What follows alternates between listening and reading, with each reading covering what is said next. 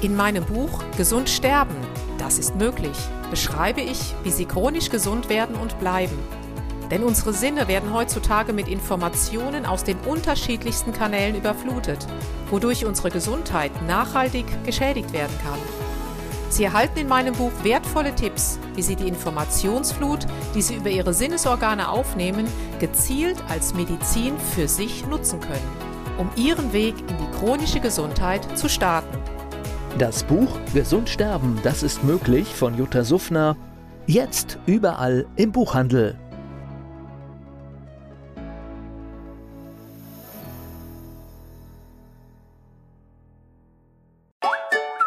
Jutta Suffner. Gesundheitsimpulse für ein starkes Immunsystem.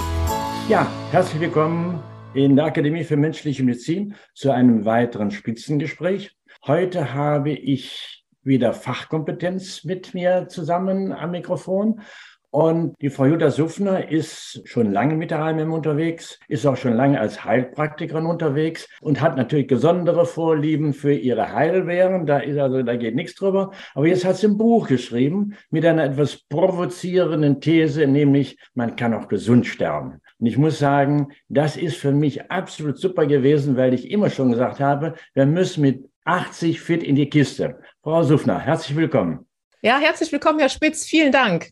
So, vielleicht erzählen Sie denjenigen, die doch nicht ganz so sehr über Sie informiert sind, noch ein bisschen von sich und dann steigen wir in die Materie ein. Ja, man kann ja viel über mich googeln. Kurz zusammengefasst, es sind jetzt über 30 Jahre im internationalen Gesundheitswesen, die ich ja erfahren durfte und als Heilpraktikerin, Diplom-Ingenieur für Biomedizin, unzähligen Tausenden von Ultraschallschulungen.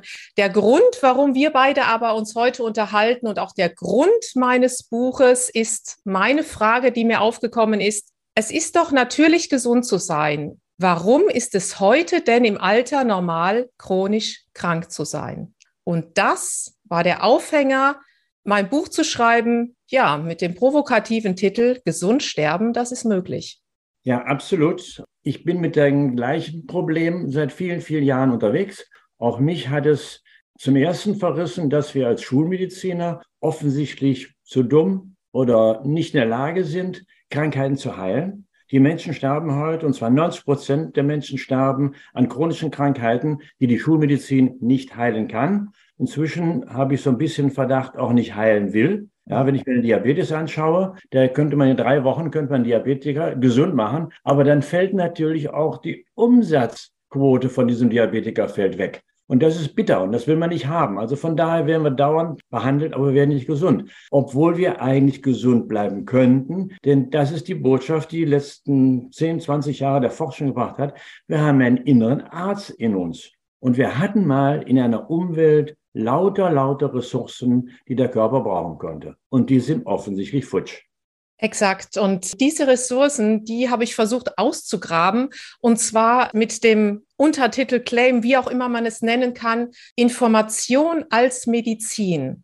Und ja diese Information, vielleicht muss man das dann erstmal auf den verschiedenen Ebenen erklären. Ich glaube, das, es ist auch jetzt ein tolles Buch erschienen, wir informieren uns zu Tode, passt genauso dazu, kann ich auch sehr empfehlen. Und diese Informationen, was wir als Therapeuten den Menschen an die Hand geben, was wir sehen, was wir hören, was wir über unsere Sinneskanäle aufnehmen, das, glaube ich, macht Sinn, mal näher zu beleuchten und zu schauen, werden unsere Informationen überhaupt unterschätzt, die wir aufnehmen?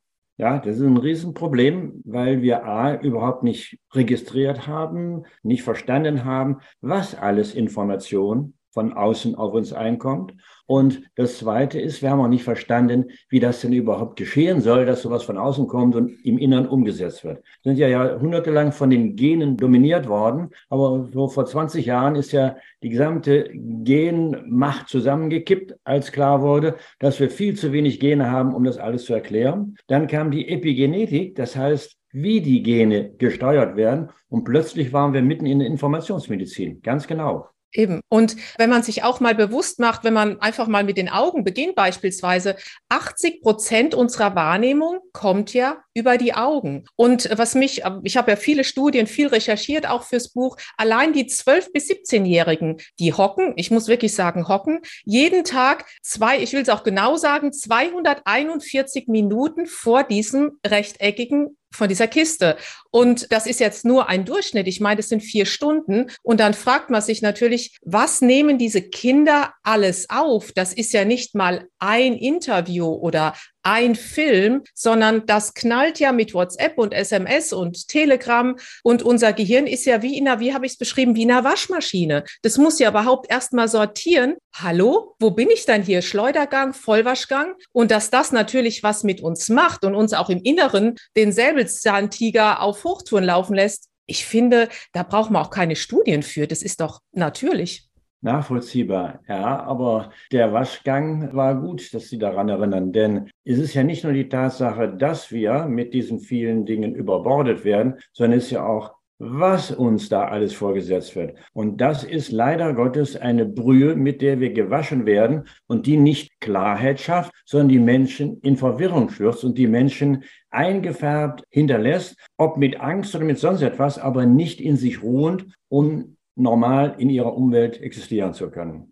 Und da sagen Sie gerade was, es sind ja eben nicht nur die Augen, sondern auch das, was wir hören. Und wir wissen ja mittlerweile, wenn ich zu Ihnen sage oder zu einem Patienten, naja, die Blutwerte sind gar nicht so schlecht, dieses Wort hm. nicht kann unser Unterbewusstsein ja sowieso mal ausmerzen. Das heißt, die hören, ihre Blutwerte sind schlecht und dann gehen natürlich innerlich schon die Alarmglocken an. Deswegen finde ich es auch so wichtig, wie wir etwas den Menschen sagen, also so diese Empathie oder uns auch mal überlegen, da sitzt einer, der vielleicht wirklich was Massives hat, aber es ist ja immer noch die Frage, wie sage ich es ihm? Und ich glaube, das wird, egal ob es ein Arzt, Therapeut, Heilpraktiker, alles ist, Psychologe, massiv unterschätzt, was diese Kommunikation ausmacht. Aber es wird ja auch nirgendwo gelehrt.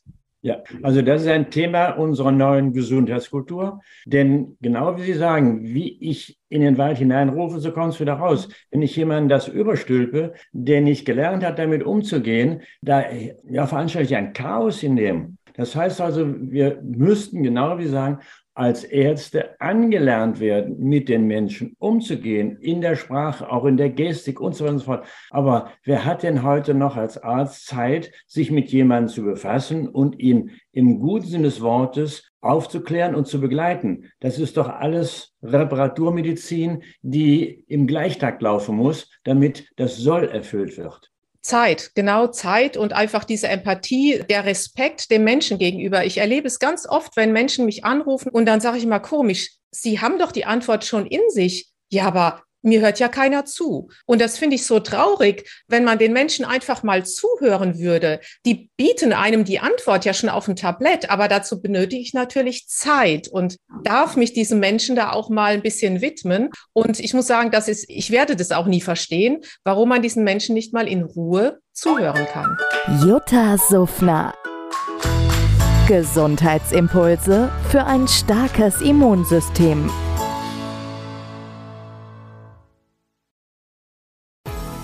In meinem Buch Gesund sterben, das ist möglich, beschreibe ich, wie Sie chronisch gesund werden und bleiben. Sie erfahren, warum es wichtig ist, auf Ihr Seepferdchen zu achten und was tanzende Kühe mit Ihrer Gesundheit zu tun haben. Außerdem klären wir die Frage, warum es manchmal besser wäre, eine Maus zu sein. Das macht Sie neugierig. Dann freuen Sie sich auf ein tiefgehendes Buch mit wertvollen Tipps, um Ihren Weg in ein neues, chronisch gesundes Leben zu starten. Das Buch Gesund sterben, das ist möglich von Jutta Suffner. Jetzt überall im Buchhandel.